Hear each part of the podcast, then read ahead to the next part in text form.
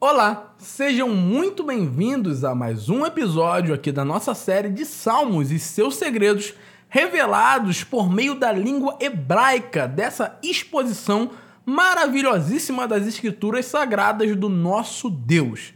E que ele te abençoe, que ele prepare os seus ouvidos e a sua alma para receber mais uma mensagem. Não esqueça de nos seguir lá na página do Instagram e nós postamos as nossas novidades, os nossos projetos arroba palavra.espírito. Eu creio que você será muito abençoado, você será muito abençoada por meio desse nosso projeto e que o grande Deus de Israel te abençoe.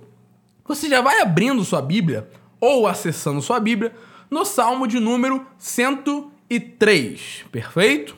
E já vou te avisando, para sua alegria, nós teremos duas partes desse salmo porque ele é um salmo que contém diversas informações muito importantes e nós faremos partido, beleza? Para sua melhor compreensão.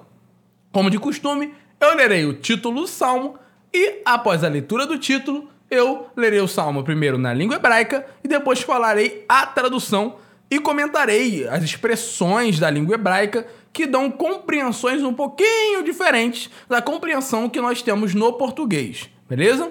O título desse salmo é bem simplesinho. Lê David. De Davi. Beleza? É um salmo de Davi, só para fazer referência à autoria dele.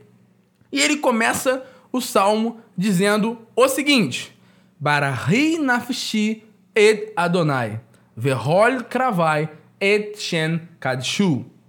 Abençoe minha alma a Adonai e todo o meu interior o seu santo nome. Primeira coisa que nós ficamos pensando e refletindo. Por que todo o meu interior? A alma a gente entende. Pô, abençoe Adonai, minha alma. Mas por que todo o meu interior?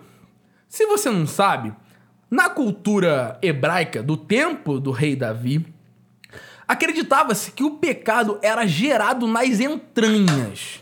Então, quando Davi fala que o meu interior deve bem dizer o santo nome de Deus, ele está falando o seguinte: o que eu utilizo para pecar não seja mais pecaminoso, mas que bendiga o santo nome do eterno Deus. Já começamos com uma profundidade bem grande desse salmo, glórias ao nosso Deus. E ele continua: Barahi nafshi et Adonai Ve'al tishkeri hol gemulaiv. Abençoe minha alma a Adonai, ao Senhor, e não esqueça todos os seus méritos, os seus feitos. Só que a expressão utilizada pelo rei Davi é tishkeri, que pode ser tanto esqueça como omita. Só que quando nós observamos a palavra omissão, é uma palavra muito pesada. Então o que Davi está falando é o seguinte: eu não posso omitir os teus feitos, Deus. Eu não posso omitir os teus feitos, Senhor. Porque por muitas vezes, gente, nós somos extremamente ingratos com Deus e Deus nos abençoa grandemente pela sua imensíssima misericórdia e nós não atribuímos essa bênção que nós recebemos na nossa vida a Deus. Nós atribuímos a nossa força aos outros, ao acaso, ao destino, à nossa sorte, mas nós não falamos, foi Deus que me deu. E uma dica muito grande que o rei Davi nos dá por meio desse salmo, pelo início desse salmo, quando você for orar a Deus, primeiro bendiga a Deus, exalte o nome dele, louve a Deus e não só peça, tá? Para de ser cara de pau, ficar pedindo tudo para Deus toda hora e não dar um agradecimento. Para com isso. E vamos continuar. Davi continua e ele diz: Hasolear lehol a oneri. Harofel lehol tahalu airi.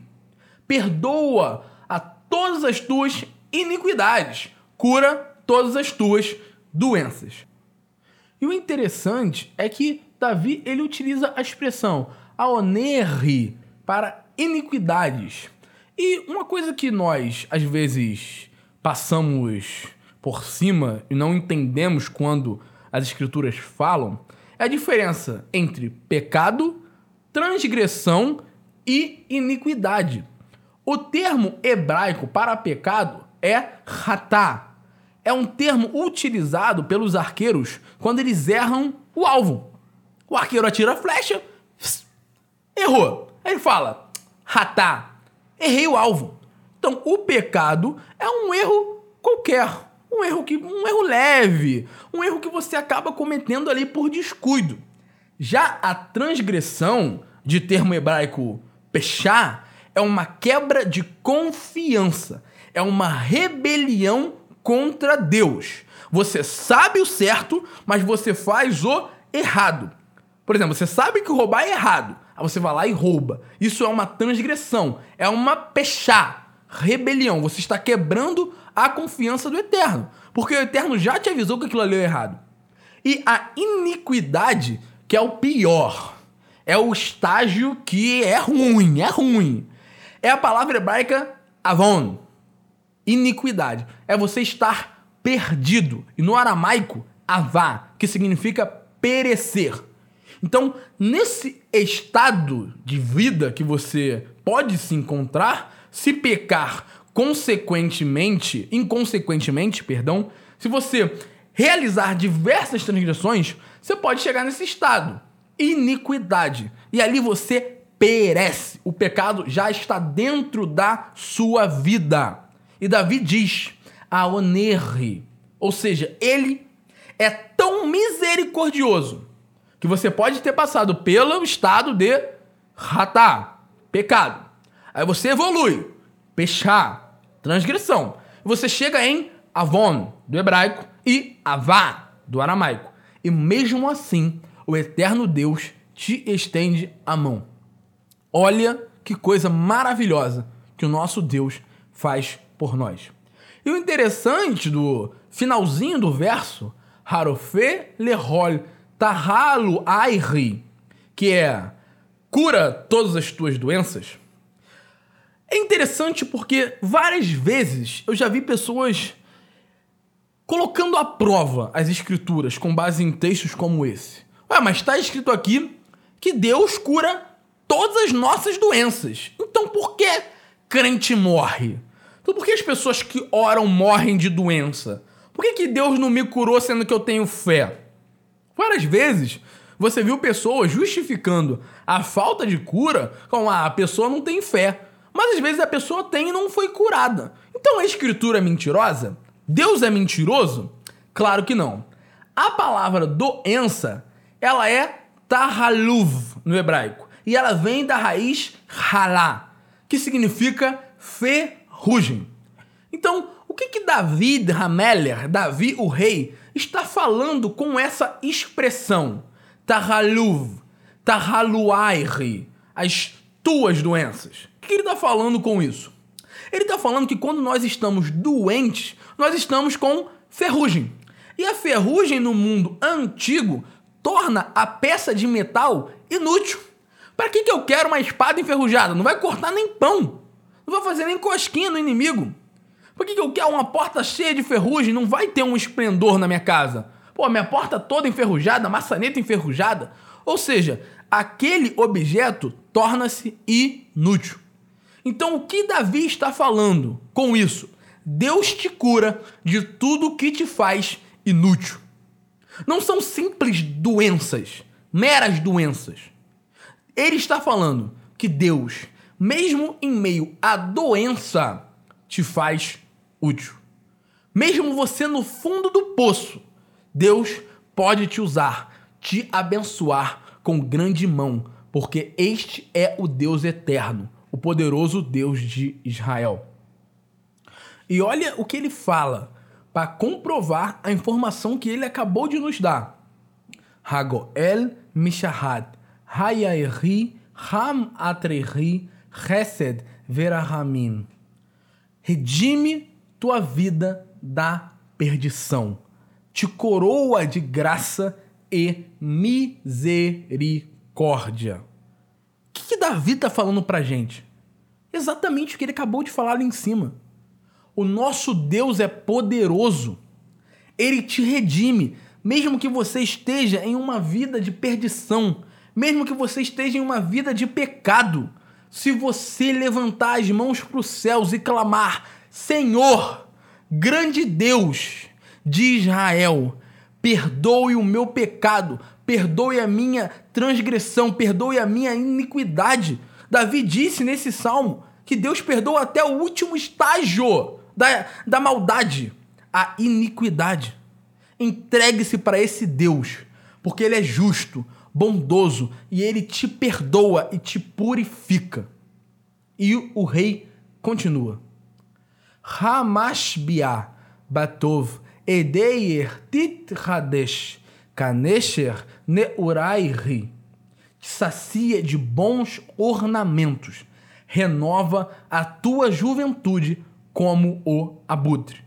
Vitor, que é isso, abutre? Que que é isso? Nada a ver.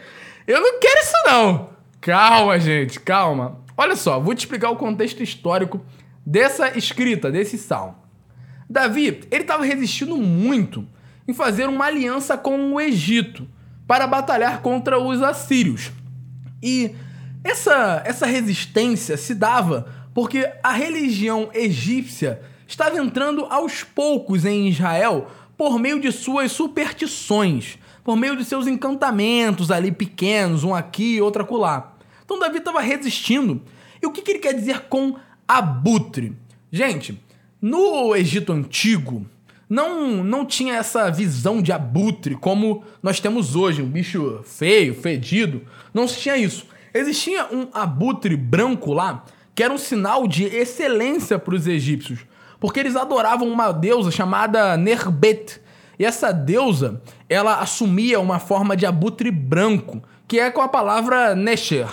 Aí, mas Vitor, mas aqui na minha Bíblia está escrito águia. Sim, Nesher também é águia, mas pelo contexto histórico, o que Davi, o rei, está falando ali é abutre.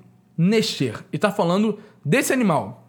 E essas sacerdotisas dessa deusa Nerbet eram chamadas de Mugu. E elas usavam umas roupas justamente com os enfeites dessas penas de abutre branco.